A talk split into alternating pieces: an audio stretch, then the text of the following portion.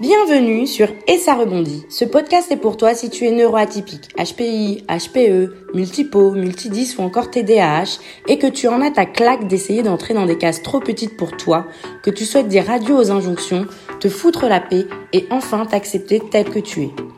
Je suis Ingrid, une jolie métisse qui cumule les atypies au potentiel intellectuel, ultra sensible, multipotentiel.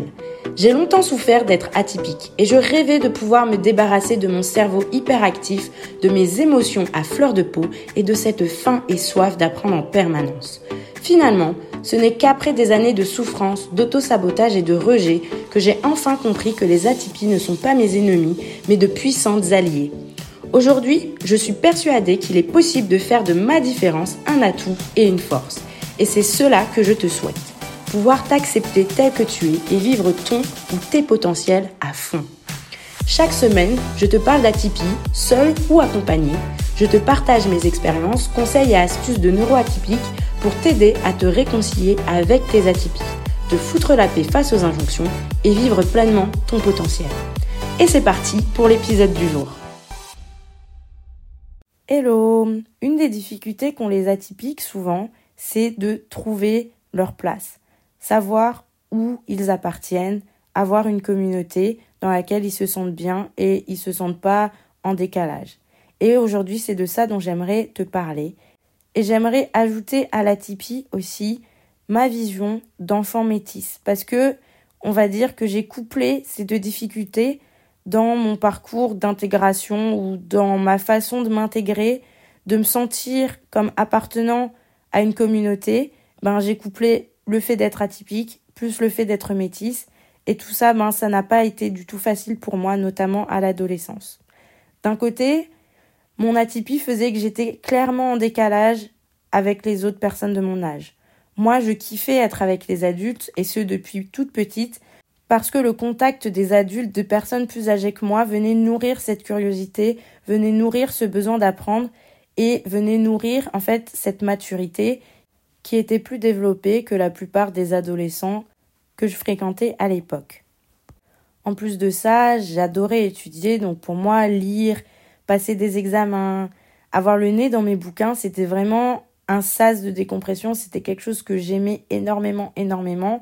Et donc je passais déjà pour quelqu'un euh, qui euh, faisait son truc dans son coin, un vrai rat de bibliothèque. Euh, parfois même on disait que j'étais geek. Bon, je pense pas que je suis geek, mais voilà, en tout cas, il y avait un décalage. On voyait clairement que mes intérêts, mes fréquentations, c'était pas les mêmes que les autres jeunes. En plus de ça, à l'époque, j'étais en école à la maison, donc j'étais pas scolarisée. J'étais aussi au conservatoire où je passais beaucoup de temps à étudier le piano, le chant, etc. Et donc, clairement, il y avait un fort décalage entre des jeunes de 13, 14, 15 ans, là, ces années-là, et moi qui avais aussi 13, 14, 15 ans. Donc, il y avait déjà un décalage lié à la typie, mais en plus de ça, il y a dix ans, être métisse, c'était pas forcément aussi simple que maintenant. Entre-temps, on a eu tout le mouvement Black Power, etc. Et c'est vachement plus simple d'être quelqu'un de couleur avec des cheveux afro. Moi, quand j'étais ado, c'était encore une source de souffrance supplémentaire que d'être métisse. Je ne savais pas où j'appartenais. D'un côté, j'avais ces origines antillaises, très marquées par l'esclavage, etc. De l'autre côté, j'ai ses origines européennes, allemandes, et quand j'étais adolescent, j'avais des questions qui venaient sans cesse me, me tarauder, qui parfois m'empêchaient même de dormir et qui généraient énormément d'anxiété. C'est mais qui suis-je? Est-ce que je suis le bourreau ou est-ce que je suis la victime? Comment est-ce que je fais pour lier ce passé de colon avec ce passé de d'esclave? Et j'avais énormément de questions autour de l'identité. Quand j'allais en Guadeloupe, on me faisait comprendre que je n'appartenais pas à la Guadeloupe, que j'étais une chabine, c'est-à-dire une métisse, que je venais pas d'ici. Mais quand j'étais en France, et ça encore je le vis régulièrement, on me faisait clairement comprendre aussi que je n'appartenais pas vraiment à là. Quand je disais je suis française, on me disait toujours oui, mais tu viens d'où vraiment? Et donc j'ai grandi un peu avec euh, le cul entre deux chaises, ou plutôt entre les Caraïbes et, et la métropole, entre un cerveau atypique dans un monde de personnes neurotypiques, de monsieur, madame, tout le monde, et j'étais totalement perdue. Je ne savais pas du tout où était ma place. Du coup, je me souviens que, et ça a commencé même très tôt, je pense, cette conscience que j'étais en décalage, elle est apparue au niveau euh, quand j'étais en CE2, en primaire. Parce que je me souviens qu'à l'école, je finissais toujours mes exercices plus rapidement que les autres enfants. Et donc j'avais pris l'habitude de sortir un livre pour lire. Je ne dérangeais pas la classe. Mais en CE2, j'ai changé de prof, de maîtresse, et elle avait décidé que je n'avais pas le droit de lire en attendant que les autres aient fini leur exercice. Qu'est-ce qui se passe quand as un enfant qui ne fait rien? Ben forcément, il commence à faire chier la classe. Il bouge partout, il fait du bruit et il devient insupportable. Et eh ben ça, c'était moi. Comme je m'ennuyais, je devenais insupportable. Et c'est à partir du CM1, ouais, je me souviens, j'ai commencé à faire pas mal de bêtises en classe, mais parce que je me faisais chier. J'ai une de mes surveillantes de cantine qui avait bien remarqué euh, que j'avais des intérêts différents des enfants de mon âge et elle a commencé à m'apprendre à écrire de la poésie.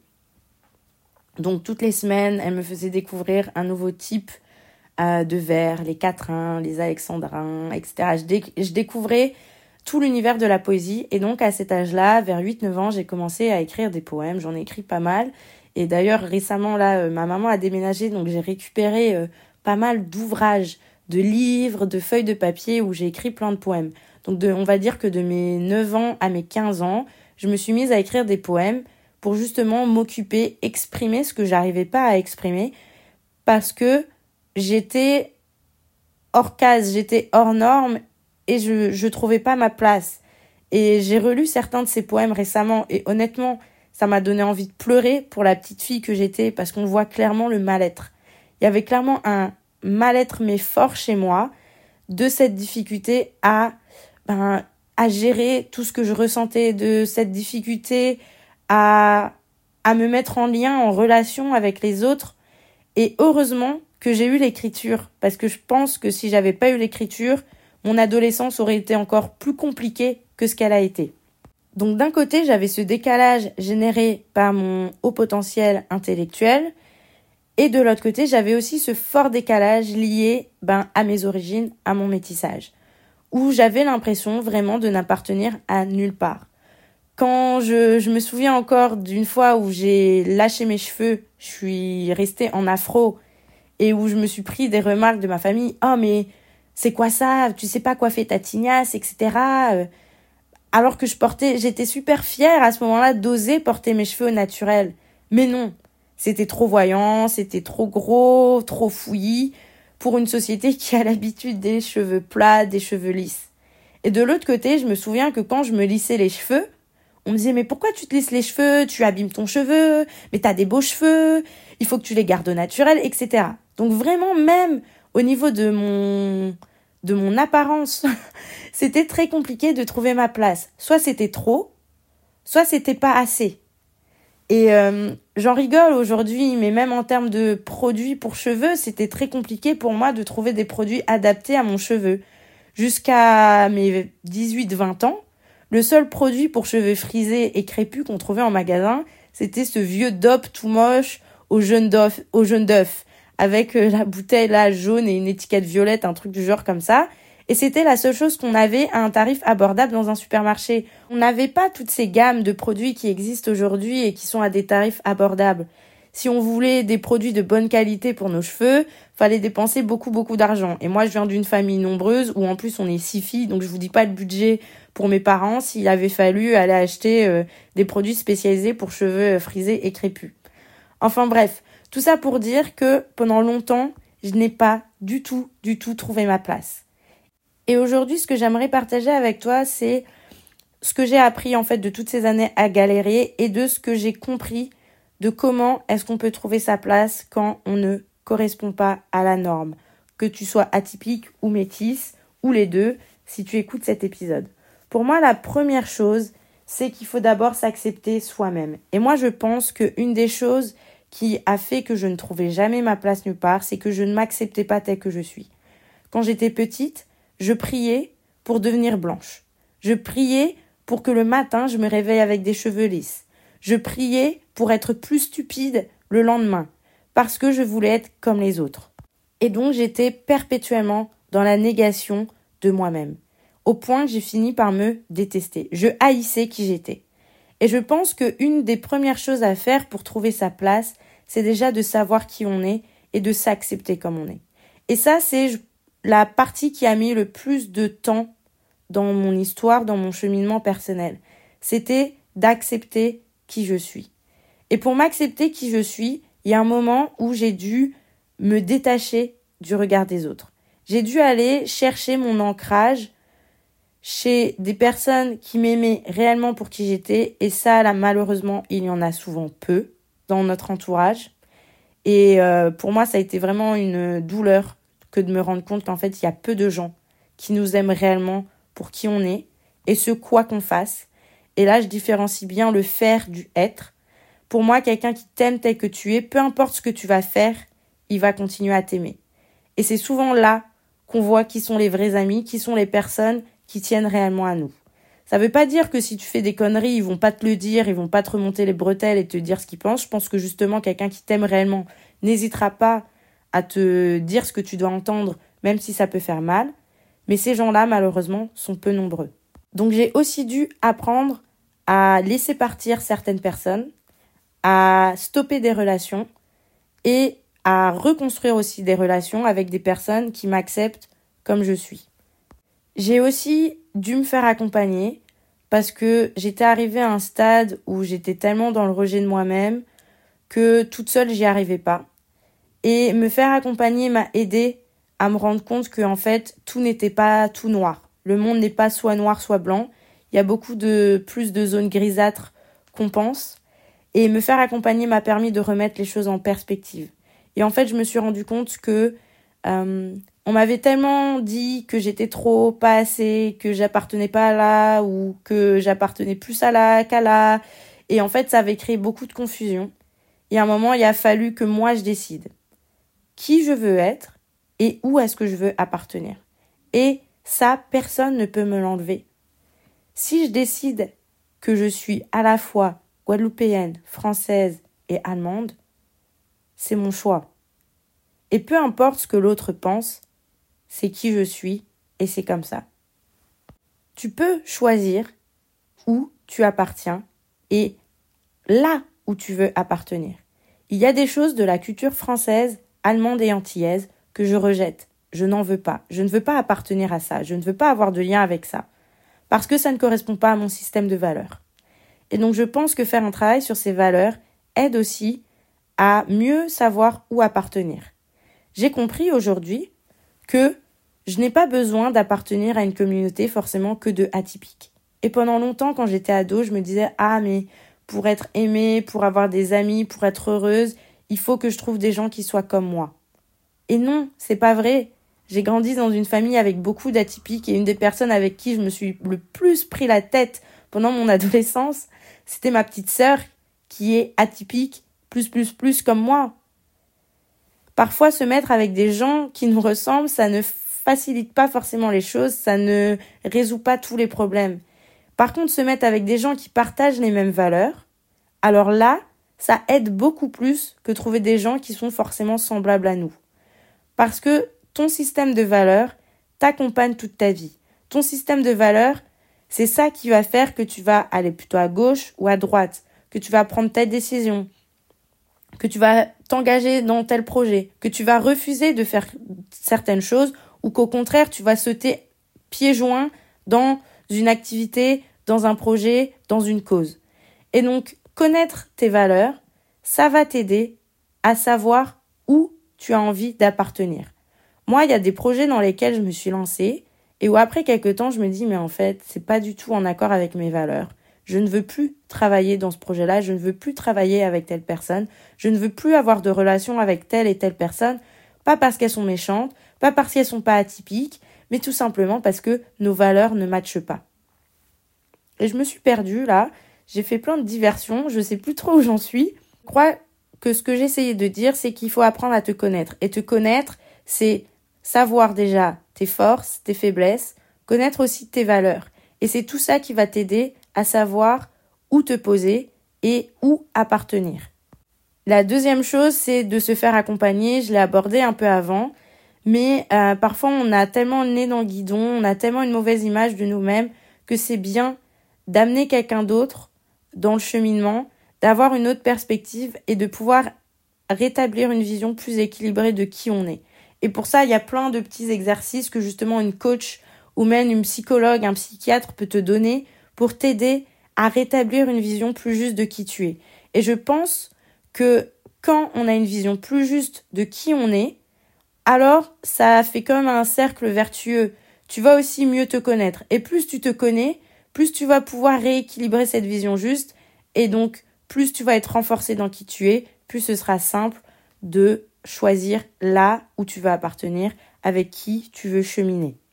Et la troisième chose, pour moi, c'est euh, de reconnaître et d'accepter qu'on change. Et qui tu es aujourd'hui ne sera pas forcément qui tu es demain. Et les relations que tu as aujourd'hui ne seront pas forcément les mêmes que tu as demain. Là où tu appartiens aujourd'hui sera peut-être pas là où tu auras envie d'appartenir demain. Et il n'y a pas de problème à vouloir changer. En tant que atypique, on a souvent la valeur fidélité qui est assez forte. On aime être fidèle. Et moi, ça m'a souvent joué des tours.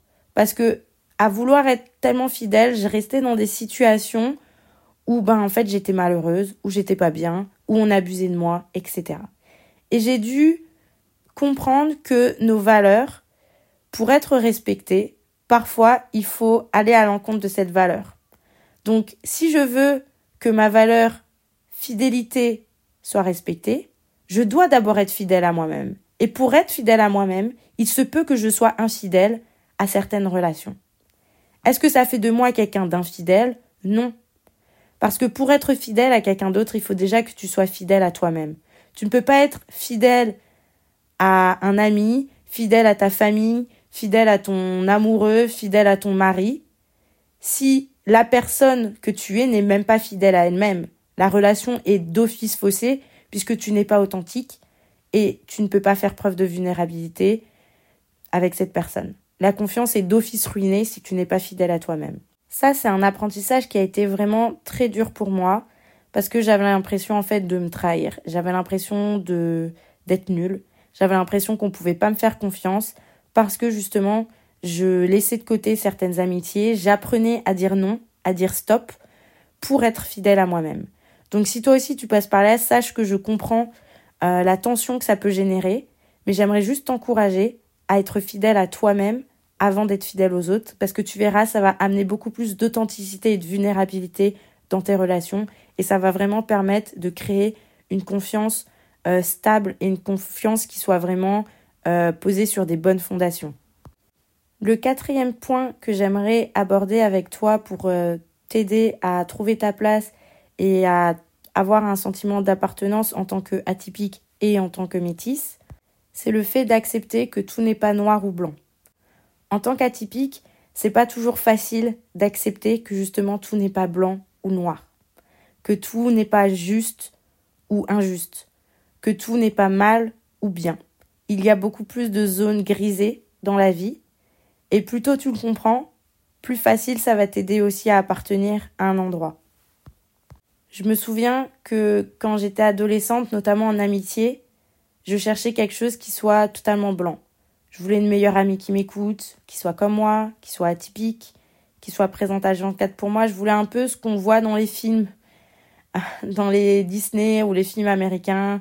La meilleure amie pour la vie, euh, avec qui on s'entend toujours bien, il n'y a pas de dispute, on est toujours sur la même longueur d'onde, on peut tout partager, etc. Et justement, à l'adolescence, j'ai eu une euh, grosse, grosse dispute avec ma meilleure amie. Et euh, ça a été très, très dur pour moi de me dire qu'en fait, il y avait des choses que je ne pouvais plus partager avec elle. Et euh, c'est quelque chose qui a mis beaucoup de temps aussi chez moi. j'ai mis beaucoup de temps à intégrer qu'en fait, tout n'est pas noir ou blanc et que c'est pas parce que je ne peux pas tout trouver chez une personne que alors je dois forcément la disqualifier j'ai appris à comprendre que j'ai des amis avec qui je vais pouvoir partager sur le plan émotionnel et d'autres avec qui je ne pourrai pas le faire. Que j'ai des amis où notre relation va porter plus sur le professionnel mais pas du tout sur le personnel. Qu'avec certaines personnes, je vais pouvoir parler de spiritualité, d'émotion, mais pas du tout de pro. Et en fait, j'ai compris que la meilleure amie n'existe pas forcément. Je dis pas que on ne peut pas trouver une meilleure amie avec qui tout match. Je dis simplement que c'est rare. Et que si tu t'empêches d'appartenir, si tu t'empêches de rejoindre un groupe, si tu t'empêches d'entrer en relation parce que tu n'as pas tout, alors tu passes à côté de certaines choses. Et en tant qu'atypique, c'est pas facile d'accepter ça. En tant qu'atypique, c'est pas non plus facile de passer au-dessus de certains commentaires, certaines injustices, certaines choses qu'on peut entendre, certains comportements, notamment quand ça vient de personnes euh, neurotypiques, parce qu'on prend les choses très à cœur. Mais j'aimerais t'encourager à pas euh, disqualifier automatiquement les gens ou les groupes à cause de ce qu'ils disent, de ce qu'ils pensent, etc. Et apprendre à différencier l'être du faire, pour moi, ça a été vraiment euh, clé. C'est ça qui m'a vraiment aidé à aussi euh, assainir mes relations. Alors, je te dis pas de rester dans des relations toxiques. Hein. Moi, je pense que euh, quand certaines personnes abusent, quand certaines personnes ne respectent pas qui tu es, ne respectent pas ton nom, ont tendance à, à ce que tout tourne autour d'elles et que la relation, elle est plus partagée, euh, je pense qu'il faut s'en aller, il faut se préserver. Mais aucune relation ne sera jamais parfaite. Et chaque relation demande un effort. Et cet effort-là, que tu sois dans une amitié, dans un groupe, avec que des atypiques ou pas, il y aura un effort à faire pour construire la relation. Et ça, on a tendance à l'oublier et à se dire que parce qu'on est atypique, si on appartient à un groupe d'atypiques, ben tout sera facile. Et ça, c'est pas vrai c'est un mensonge. Tout sera pas plus facile. Je fréquente énormément d'atypiques et j'en ai de plus en plus autour de moi. Je pense aussi que plus je m'affermis en tant qu'atypique et, plus, j'accepte qui je suis, ben forcément euh, je les attire. Mais je peux te dire que ça veut pas dire que c'est forcément plus simple. En ce moment, par exemple, si je regarde à mes relations, euh, c'est presque plus simple d'être en relation avec des neurotypiques que des neuroatypiques pour moi. Pourquoi? Parce que euh, je suis plus déçue quand une personne atypique me dit certaines choses, me fait certaines remarques parce que j'estime qu'elle devrait comprendre ce que je vis, alors qu'en fait j'oublie que on a beau partager nos atypies, on les vit pas de la même façon parce qu'on a chacun notre personnalité, notre contexte familial, notre éducation, euh, nos problèmes du moment, nos façons de pallier à certaines de nos faiblesses et que tout ça en fait ça donne euh, une personnalité unique en dépit des atypies partagées. Et quand je me prends ce genre de remarques de monsieur, madame, tout le monde, bah, ça me fait moins mal parce que je sais que de toute façon, ils peuvent pas comprendre. Et c'est pour ça que être que avec des atypiques, ça facilite pas forcément les choses et ça donne pas forcément l'impression d'appartenir à davantage à un groupe en fait. Euh, ce podcast est en train euh, d'être très long et je suis en train de partir dans plein de directions. Donc je vais m'arrêter là. En tout cas, si tu cherches à appartenir à un groupe, je t'encourage vraiment à d'abord te connaître. Si tu as du mal à te connaître, à t'accepter comme tu es, je te conseille de te faire accompagner. Je te conseille aussi d'accepter que ce que tu es aujourd'hui, ben tu seras pas la même personne demain et que tu as le droit de changer, que c'est pas faire preuve d'infidélité que de changer, que de mettre stop à certaines relations, c'est pas non plus ne pas faire preuve de loyauté, on doit d'abord faire preuve de fidélité et de loyauté envers nous-mêmes. Et ça implique ben, de s'accepter, même quand on change. Et enfin, mon dernier conseil, c'est d'accepter aussi que le monde n'est pas soit noir, soit blanc, mais que le monde a plein de couleurs et qu'on ne doit pas l'oublier. Voilà, j'espère que cet épisode va t'aider, encore une fois. J'espère qu'il va te faire du bien aussi. Et comme d'habitude, je suis contente d'avoir vos retours, je suis contente d'avoir euh, vos questions aussi. Donc surtout, n'hésite pas à me contacter si tu souhaites partager ce que toi tu penses, que toi tu vis en termes d'appartenance et aussi peut-être si tu as des conseils en plus à donner et que je pourrais partager euh, au reste des personnes qui nous écoutent et sur mon compte Instagram. Donc voilà, n'hésite pas à partager tes conseils aussi sur comment tu fais pour trouver ta place et pour trouver, euh, développer un sentiment d'appartenance. Je te dis à bientôt. Merci à toi d'avoir écouté cet épisode de podcast jusqu'au bout. S'il t'a plu, tu peux laisser une note et un commentaire sur ta plateforme d'écoute préférée. Cela m'aidera à booster les écoutes et à atteindre plus d'atypiques comme toi et moi. N'hésite pas non plus à me faire tes retours et à me poser des questions directement ici ou sur mon compte Instagram et ça rebondit. Je te souhaite de prendre bien soin de toi et de continuer à t'accueillir et t'aimer tel que tu es. À bientôt au prochain épisode.